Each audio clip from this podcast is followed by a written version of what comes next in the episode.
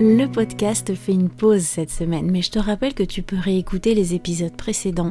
Tu en as 88 et si t'es un ou une habituée de l'émission, je suis sûre qu'il y en a certains que tu kiffes particulièrement. Tu peux aussi lire en écoutant, ça va permettre à ton cerveau de faire le lien entre les mots que tu comprends à l'écrit et ce que je dis.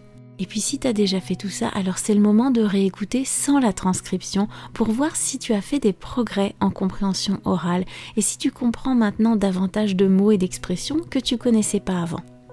Je te rappelle qu'il faut généralement revoir de nombreuses fois un élément nouveau avant de vraiment le retenir et d'être capable de le mobiliser, de l'utiliser à ton tour.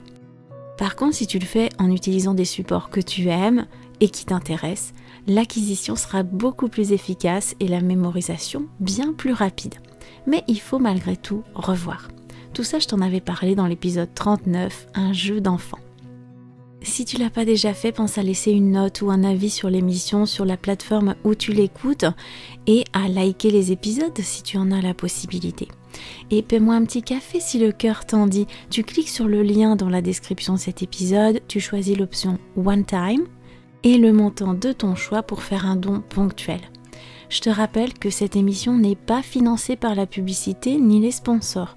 Je compte donc à 100% sur l'engagement et le soutien des auditeurs. Je te souhaite une belle semaine, je te dis à très bientôt, prends soin de toi.